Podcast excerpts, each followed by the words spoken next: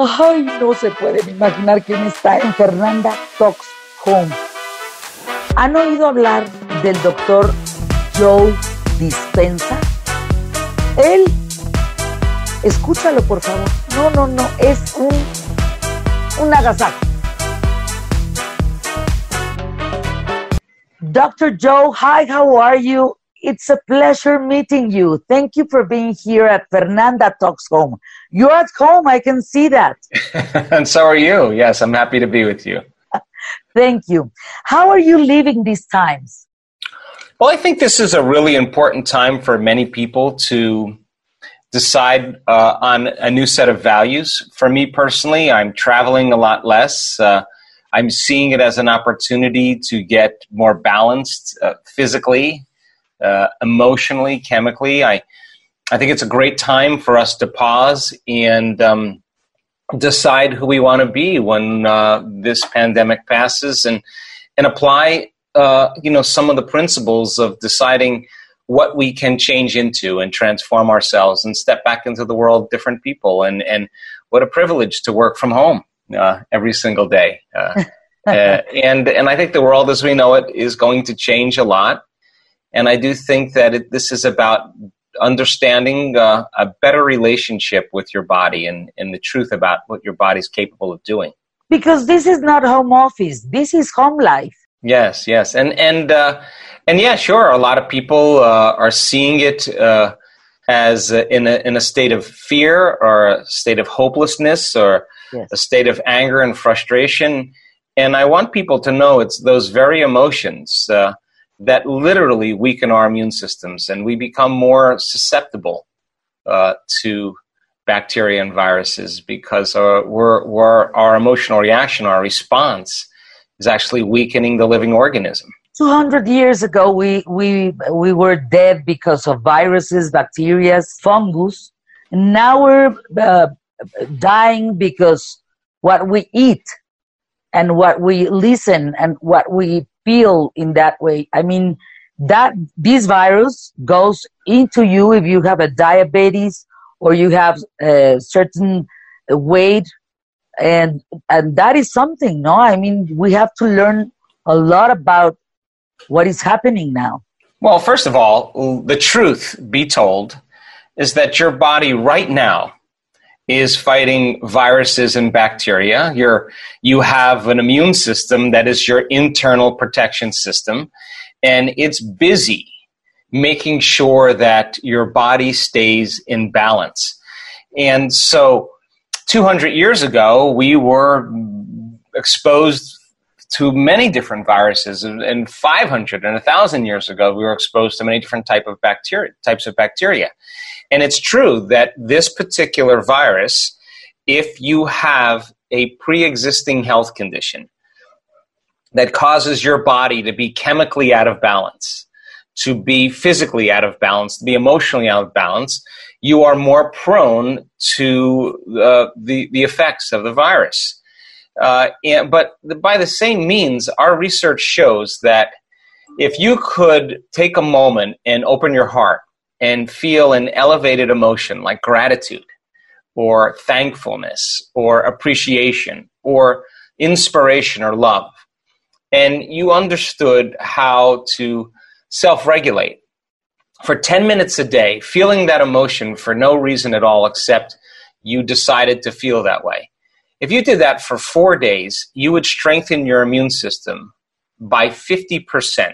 50% our research shows. So, so now that internal protection system that it's busy memorizing bacteria and viruses, it, it's, it, that army is more prepared for viruses and bacteria because you're signaling gene responses that actually strengthen your immune system. Fear, anxiety, worry, panic, uh, frustration, aggression, no. anger weakens your immune system. So, so the relationship people have in understanding that that their body is capable of doing amazing things. That yes, we should follow all the protocols that are in place, but what we fear has power over us, and people have to understand that their immune system is already very strong. And certain people that have pre existing health conditions that are on certain medications, those medications actually upregulate genes in their lungs for inflammation. So, so some of the medications people are taking cause them also to become more um, susceptible to, to foreign agents. Dr. Joe, what, what learning is leaving you what is happening in the world these days? Because sometimes I work in the media and Dr. Joe, I, I see news and, and sometimes it's, you feel so vulnerable, so uh, alone, so this is like apocalypse, no? Sometimes it is yes. horrible to yes. to see what is happening around. What are you learning from this? Well, I mean, look, uh, if you study uh, principles around order and disorder, information, uh, the technology, in order for something new to be created, systems have to go into disorder before something new is created. And so, so chaos or disorder is a stage in which order comes out of. In fact, if you study chaos, it'll say chaos is just unpredictable order. It's novelty of information. So, so politically, economically, medically, education, journalism, the environment, uh, religion, health is all breaking down. Now, that means then something better has to come out of this. It, even though it looks like apocalypse or tragedy, it's the breaking down of old paradigms,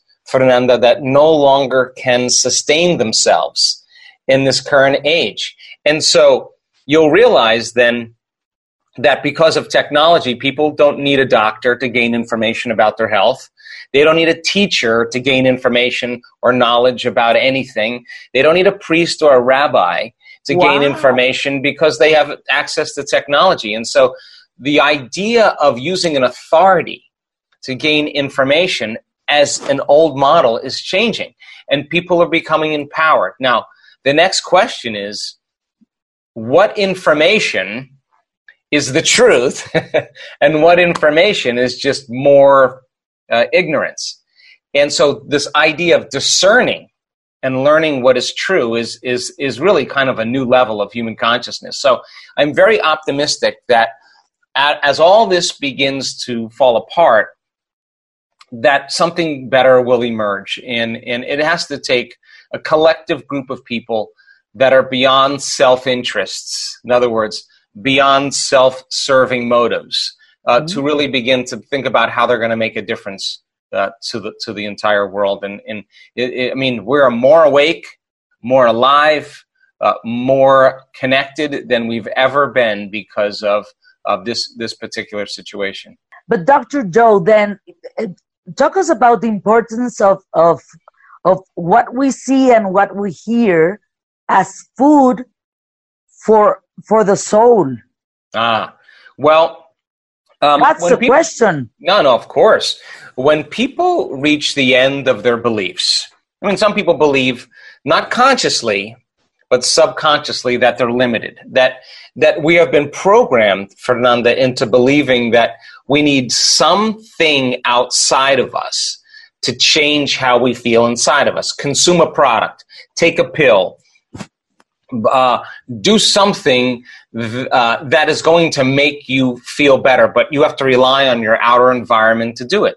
Well, that's okay because certain people need that kind of help.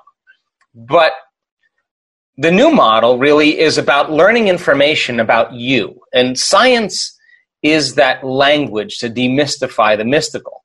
The more you understand the truth about your biology, the truth about our history as a, as a species, the truth about what's possible as human beings. And they learn that information. That information is knowledge, and knowledge and information, when you learn something new, changes the way your brain works. It actually changes connections in your brain. So, learning is making those connections. And so, as we learn information, we begin to install hardware in our brain. But the next question is what are you going to do with that information? Are you going to use it? Are you going to apply it? Are you going to personalize it?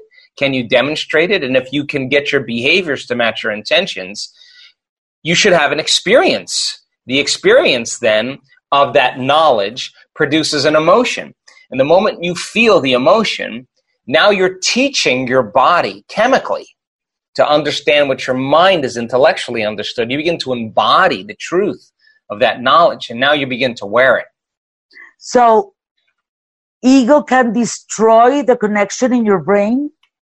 Well, no, listen, when we stop learning, when we stop learning information and we listen to media or news that has a strong sensationalistic component to it that creates strong emotions, well, people only accept, believe, and surrender to information that's equal to their emotional state. So if wow. you're feeling fear, wow. you're feeling fear. I want you to know that you are the information that you hear, if you're in fear, is actually going to program your autonomic nervous system to ultimately begin to behave in certain ways.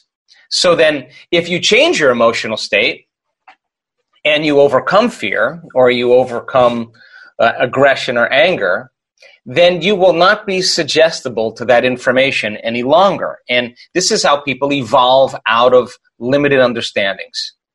So it's a, everything is how do you think about things or emotions or the senses everything has to be in your mind well well let's let's explain it this way most people uh, reach a certain point in their life usually around 35 years old maybe a little bit older but they're thinking the same thoughts they're making the same choices they're doing the exact same things they're creating the same experiences that they can the predict decisions. Yeah. making the same decisions feeling the same emotions every single day and their biology their neurocircuitry their neurochemistry their hormones their gene expression stays the same because they're the same.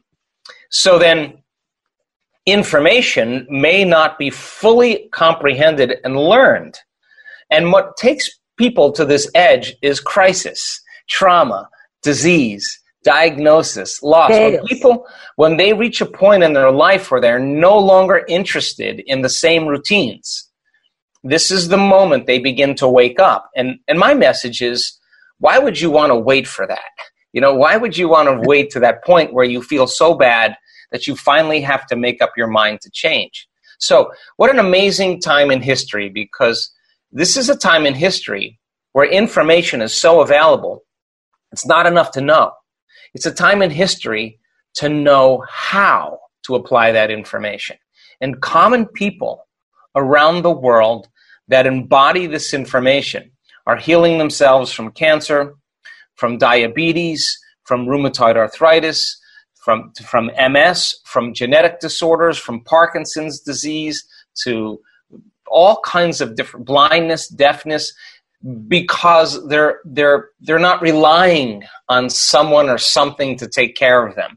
They're learning the science about how to take care of themselves, and through that process, applying every principle so that they can express a greater uh, level of themselves to the world. And and that's that's a that's a cool thing to see. So what an amazing time to be alive.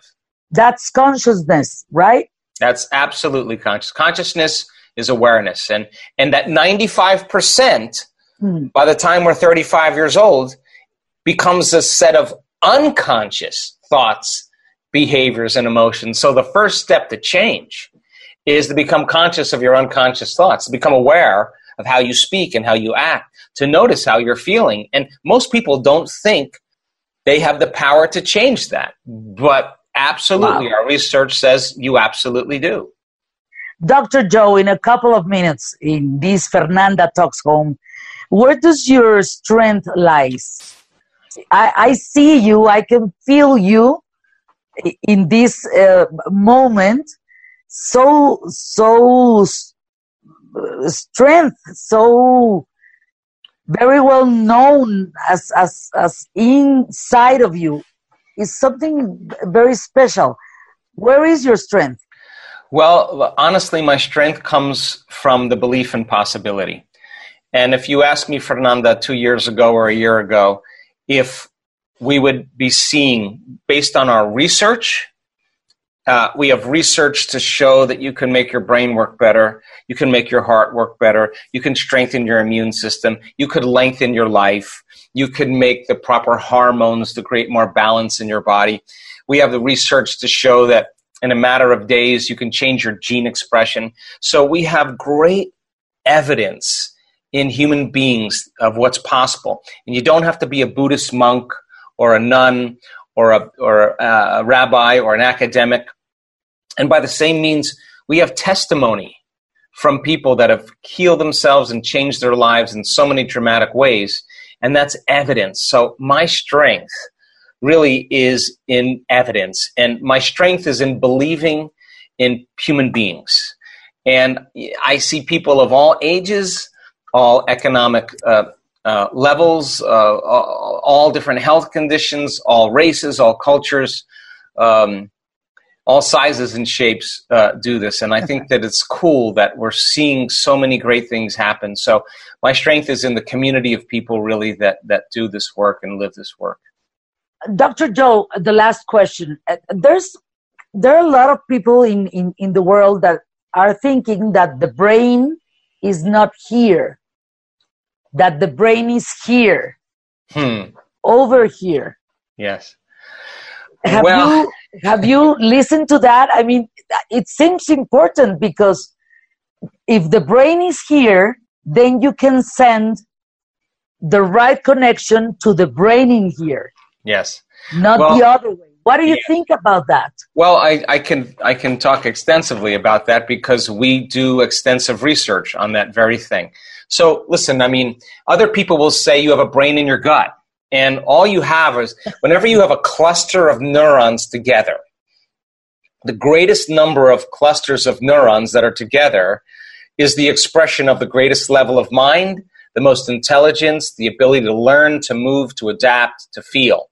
Now, the brain is the central organ where we have the most number of connections. Mm-hmm. But in every hormonal center of your body, from your sexual center to your uh, your your uh, solar plexus to the center that digests food to your heart.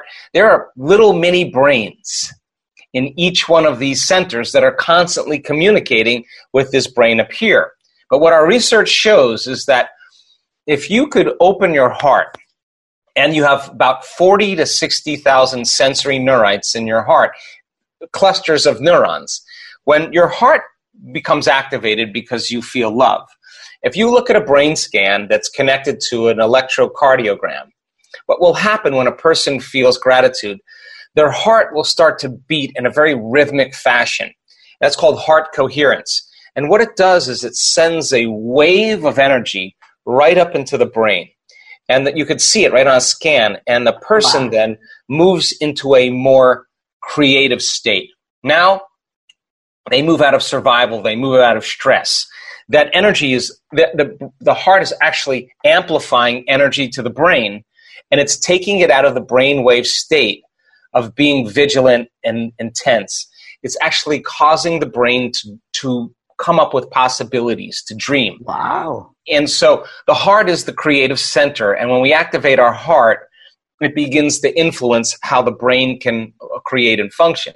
By the same means, once the heart becomes balanced and coherent and it goes to the brain, it begins to emanate a magnetic field around the body. Now, now the body's emitting energy and frequency, and frequency carries information. And so we see then people who know how to create more coherence in their heart and more coherence in their brain uh, actually uh, are way more balanced than the person who's responding and reacting to everything in their life. And we have a technology, you know, a formula of teaching people how to do this. And when they practice it and they can measure, we can measure it, uh, they start to feel the benefits of feeling more happy, more whole, more free, more creative, more, you know, more centered. That's all we have to learn these days. Dr. Joe, can I tell you I love you? Hmm. Thank you so much, Fernanda. Thank you. How did you feel today in this uh, Fernanda Talk Home? Oh, I'm always uh, excited to uh, to share knowledge and uh, and excited to. I'm very very uh, connected to the Mexican community. I, I uh, some of my best friends are Mexicans. I know we have a friend in common, Salvador. yes, yes. Thank you, Dr. Joe. Thank you very much for your time. Thank you so much, Fernanda. Take care. Ciao. I love you. Ay, me encantó platicar desde su casa y mi casa hacia tu casa con el doctor Joe Dispensa. Bueno, pues hasta el próximo invitado. Por lo pronto, gracias por haberme acompañado.